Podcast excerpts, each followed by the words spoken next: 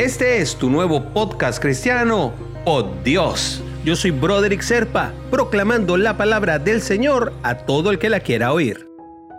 El devocional del día de hoy nos lleva hasta los Proverbios, capítulo 18, versículo 22. El que haya esposa, haya el bien, y alcanza la benevolencia de Jehová.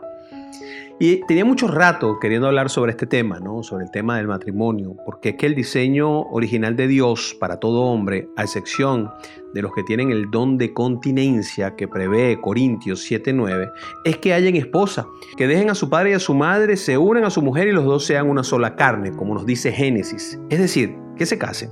El motivo por el cual es necesario que esto suceda es básicamente porque el hombre necesita a alguien cuando está soltero. Recordemos que Dios creó a la mujer de la costilla de Adán. Entonces el hombre está por mucho tiempo buscando esa costilla que le hace falta, que es su mujer.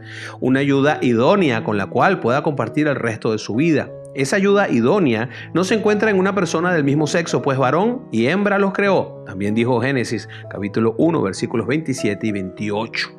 Ni tampoco en un animal porque antes de que Dios creara a la mujer, le presentó a Adán todos los animales, pero dice su palabra que no se halló y ninguna ayuda idónea para él. También lo dice Génesis.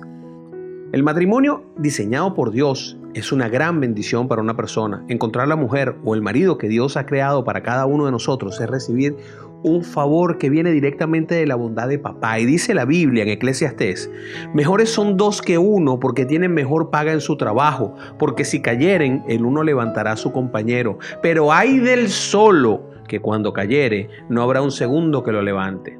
También, si dos durmieren juntos, se calentarán mutuamente, mas ¿cómo se calentará uno solo? Y si alguno prevaleciere contra otro, dos resistirán. Y el cordón de tres dobleces jamás se rompe. La unión entre un hombre y una mujer bajo la dirección y bendición de papá es el mayor logro que puede alcanzar una persona. Y vamos, y vamos a esto, ¿no? Es algo que hoy en día está siendo muy atacado por la sociedad, pero el amor de Dios y la comunión de la pareja con papi va a hacer que lo que Él una no lo separe el hombre. Y te invito a orar, mi hermanito, mi hermanita. A ver, Padre, tu voluntad es buena, agradable y perfecta. Sé que me has creado con un propósito y que has creado a la persona con la cual deseas que yo lo cumpla.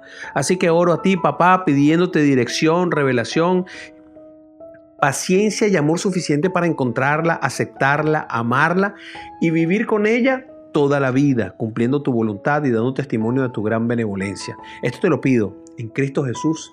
Amén, amén y amén. Si quieres recibir por Dios directamente en tu WhatsApp, simplemente comunícate por esa misma vía por WhatsApp al 904-274-3131. Te lo enviaré todos los días.